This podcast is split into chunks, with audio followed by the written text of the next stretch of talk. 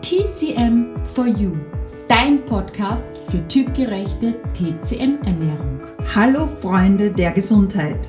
Wir sind Claudia und Claudia von TC Quadrat M und in diesem Podcast begleiten wir dich auf deinem Weg zu mehr Gesundheit, Energie und einem besseren Körpergefühl.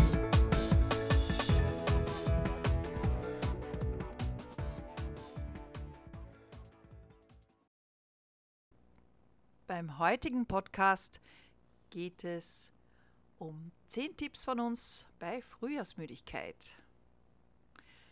Ja, so sehr wir uns natürlich über den Frühling freuen, trifft viele diese Müdigkeit, diese Abgeschlagenheit, dieser Schwindel oder Schlappheit. Manche kommen gar nicht aus dem Bett mehr raus und haben das Gefühl, äh, sie fühlen sich ein bisschen krank.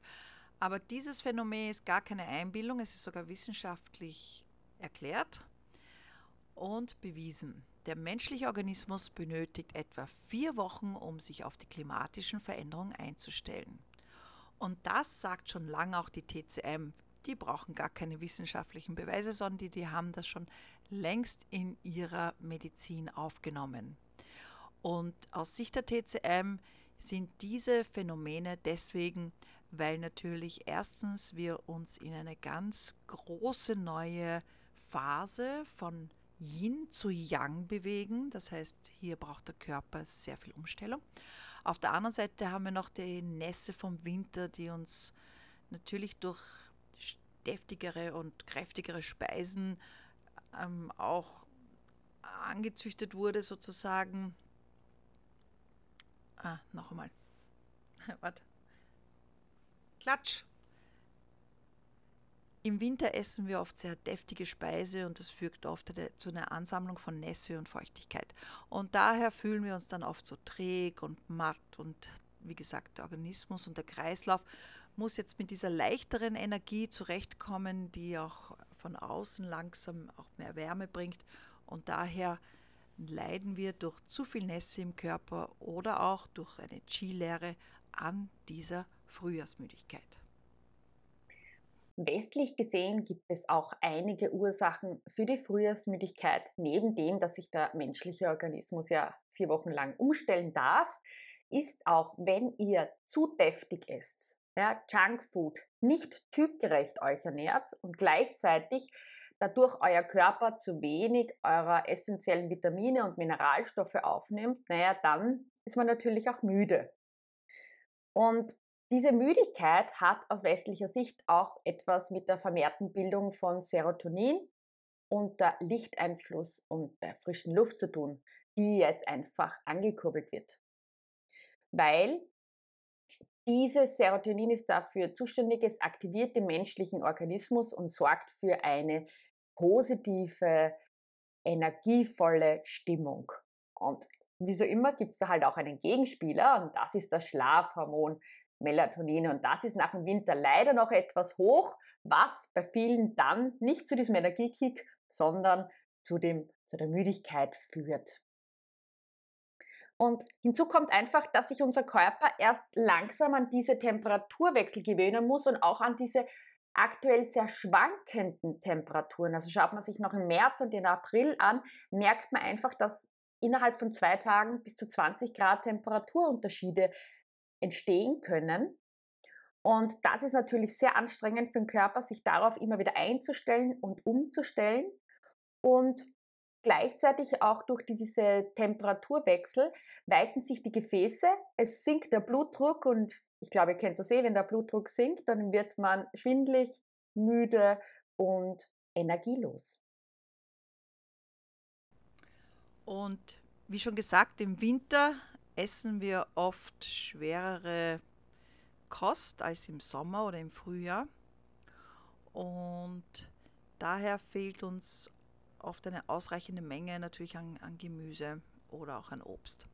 Und diese sind auch natürlich wichtige Nährstofflieferanten. Und so kann es auch kurzfristig zu einem Mangel an Vitaminen oder Mineralstoffen kommen. Und auch das ist ein möglicher Grund für die Frühjahrsmüdigkeit. Aber wer ist jetzt von der Frühjahrsmüdigkeit besonders betroffen? Das sind besonders wetterfühlige Menschen und Personen mit einem niedrigen Blutdruck und etwa 60 Prozent der Frauen und 54 Prozent der Männer haben eben mit Frühjahrsmüdigkeit zu kämpfen. Aber auch die Senioren fühlen sich bei den ersten Sonnenstrahlen des Jahres nicht ganz so fit. Menschen, die sich viel bewegen oder Sportler, die ein gutes Immunsystem haben oder auch einfach ein gutes Qi, hingegen die, die stört der Klimawechsel oder die Veränderung sehr wenig. Nun, wie kann sich jetzt die Frühjahrsmüdigkeit äußern, neben der bekanntlichen Müdigkeit? Wie gesagt, man fühlt sich eher schwach, antriebslos, vielleicht auch wirklich mit dem niedrigen Blutdruck, was vor allem wir Frauen und ältere Personen haben, schwindlig. Und es zeigt sich auch ein höheres Schlafbedürfnis. Das nächste ist, viele sind, haben ein gestautes Leber-G, das zeigt sich in Form von Gereiztheit oder auch, es, dass Wetterfühligkeit entstehen kann. Also man kennt immer wieder Leute, die sagen, boah, jeder Wetterwechsel ist so anstrengend und der, der Frühling lebt einfach von diesem Wetterwechsel. Also gerade Frühling und Herbst sind so die zwei Jahreszeiten, wo es immer wieder schwanken kann. Und das ist dann für einige Personen sehr, sehr anstrengend, energieraubend und oft unangenehm. Doch, Podcast heißt ja, wir haben zehn Tipps gegen Frühjahrsmüdigkeit, somit let's go mit dem ersten Tipp.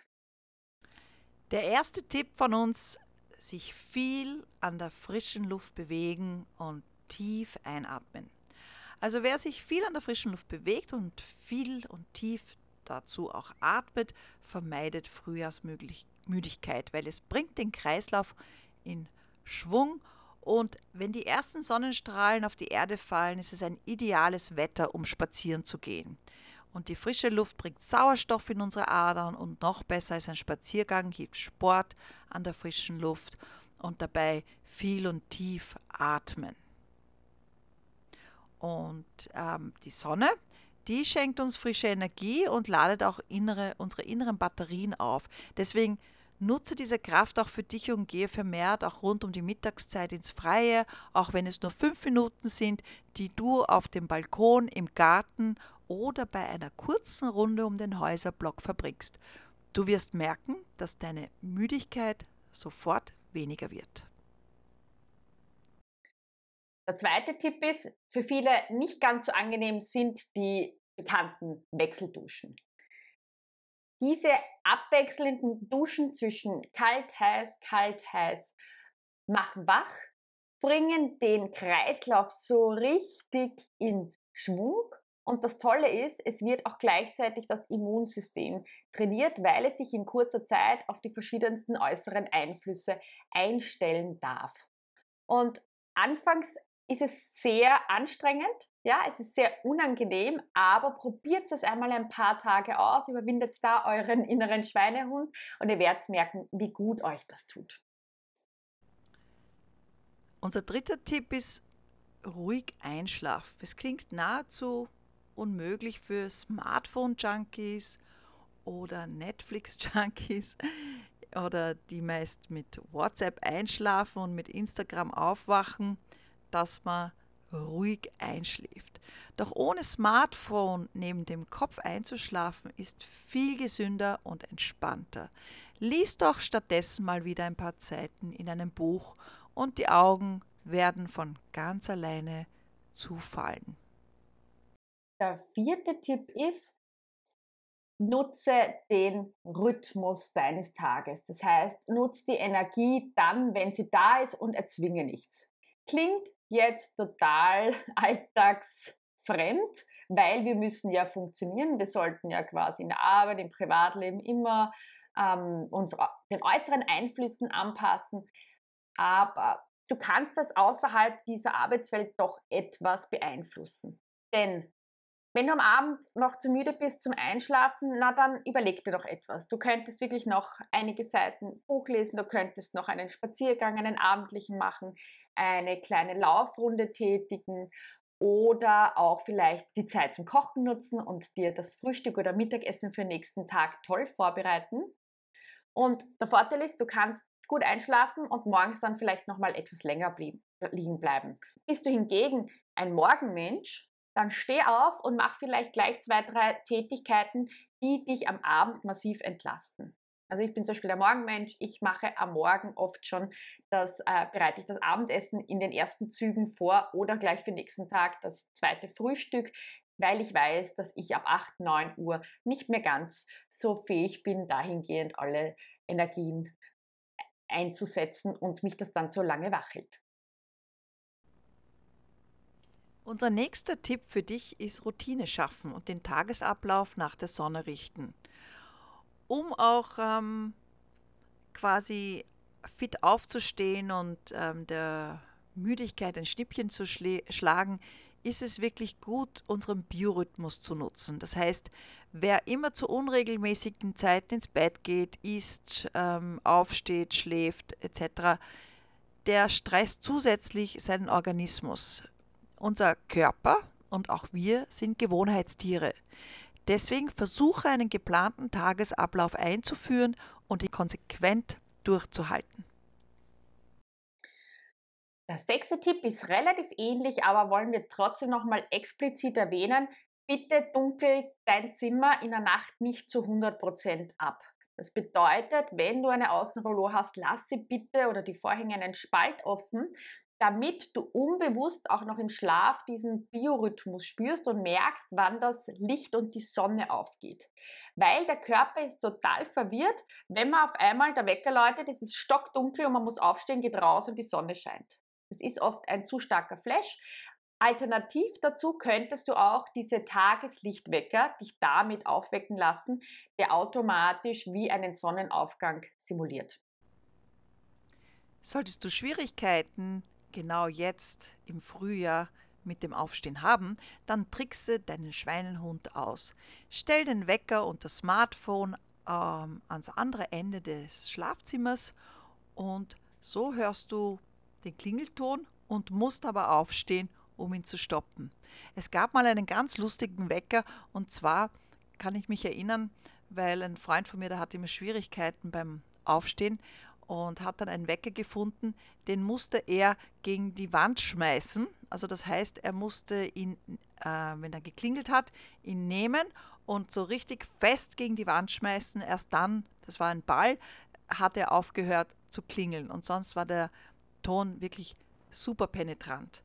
Aber dadurch, dass er dann sich schon einmal aufgerafft hatte und quasi seinen Kreislauf angeregt hatte, ja, war er eigentlich ähm, schon munter und konnte dann auch leichter aufstehen. Eine nicht ganz so intensive Form des Aufstehens quasi ist, überhaupt wenn der Partner vielleicht daneben liegt und auf einmal geht der schrille Ton los, ist, dreh dir gute Musik auf. Das bedeutet, such dir, mach, stell dir eine Playlist mit Liedern, die deine Laune heben. Ja? Dreh sie auf, sobald du im Bett bist oder wenn dein Partner, deine Partnerin noch schläft, vielleicht dann ab dem Badezimmer erst, gib Kopfhörer rein, wenn du nicht alleinig bist und tanz einfach mal durch den Tag. Was hier auch noch unterstützend wirkt, wäre Zitronenöl noch irgendwo auf dem Körper auftragen oder riechen bzw. in die Dusche geben, weil das noch einmal die Laune zusätzlich hebt. Gegen die Frühjahrsmüdigkeit hilft auch die Feuchtigkeitsreserven aufzufüllen und daher ist es gut, in der Früh zum Beispiel auch gleich ein lauwarmes Wasser auf nüchternen Magen zu trinken. Das reinigt auch den gesamten Verdauungstrakt. Wer Zitrone mag, kann sich Zitrone dazu hineingeben. Manche geben sich Ingwer, aber mit Ingwer sollte man einfach dann auch sparsam sein, vor allem wenn es wärmer ist. Oder man könnte sich auch einen Chrysanthementee vorbereiten und den früh morgens trinken, vor allem wenn man Probleme hat mit Pollenflug. Der letzte Tipp eigentlich für uns, die Basis von allem ist deine Ernährung anpassen. Also wichtig ist einmal, deine auf dich abgestimmte Ernährung ist immer die Basis dafür, dass es dir gut geht und du in deiner Mitte, in deiner Energie bist. Aber was hier jetzt nochmal speziell wichtig wird im Frühling, während halt im Winter wir eher sehr üppigere, deftigere, wärmende Speisen auch sehr viel im Rohr gemacht haben, kann es jetzt schon sein, dass es für deinen Körper, für deinen Organismus zu schwer und zu träge wird. Und das würde diese Erschöpfung und die Müdigkeit fördern. Deswegen achte jetzt darauf, nicht ganz so große Portionen zu essen, mehr frische, grüne Nahrungsmittel einbauen. Im Frühling ist Zeit für Sprossen, Kresse, Rucola, Radieschen, also Jungzwiebel. Da Frühling gibt schon ganz, ganz viel Tolles her. Kräuter wären zum Beispiel auch Bärlauch, Giersch, Löwenzahn, die Brennnessel oder auch das Gänseblümchen. Und was wir dir noch empfehlen können, wirklich typgerechte Entschlackungstage oder sogar eine Woche einbauen, dass dein Körper quasi automatisch gereinigt wird, so wie eine Frühlingsputz für den Körper. Da haben wir unsere typgerechte Entschlackungswoche, die du dir holen kannst, wo du auch dann gerne immer wieder ein oder zwei Tage in, mit diesem Konzept einbauen kannst, sodass sich gar nicht erst so viel Schleim und Nässe und Schwere ansammelt. Willst du mehr erfahren oder tiefer gehen in die Hausapotheke für den Frühling? Dann hol dir doch unser Booklet Die TCM Apotheke für den Frühling. Und wir hoffen, dass du jetzt energiereich, gestärkt und voller Leistung durch den Frühling gehst und diese feine Jahreszeit, wo alles sprießt, dadurch in vollen Zügen genießen kannst. Wir hoffen, dir hat diese Folge gefallen. Abonniere gerne unseren Kanal und teile ihn mit deinen Freunden.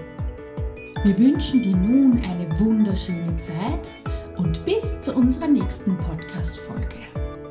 Denk dran, alle Schätze sind in dir und in diesem Sinne, bleib, bleib gesund. gesund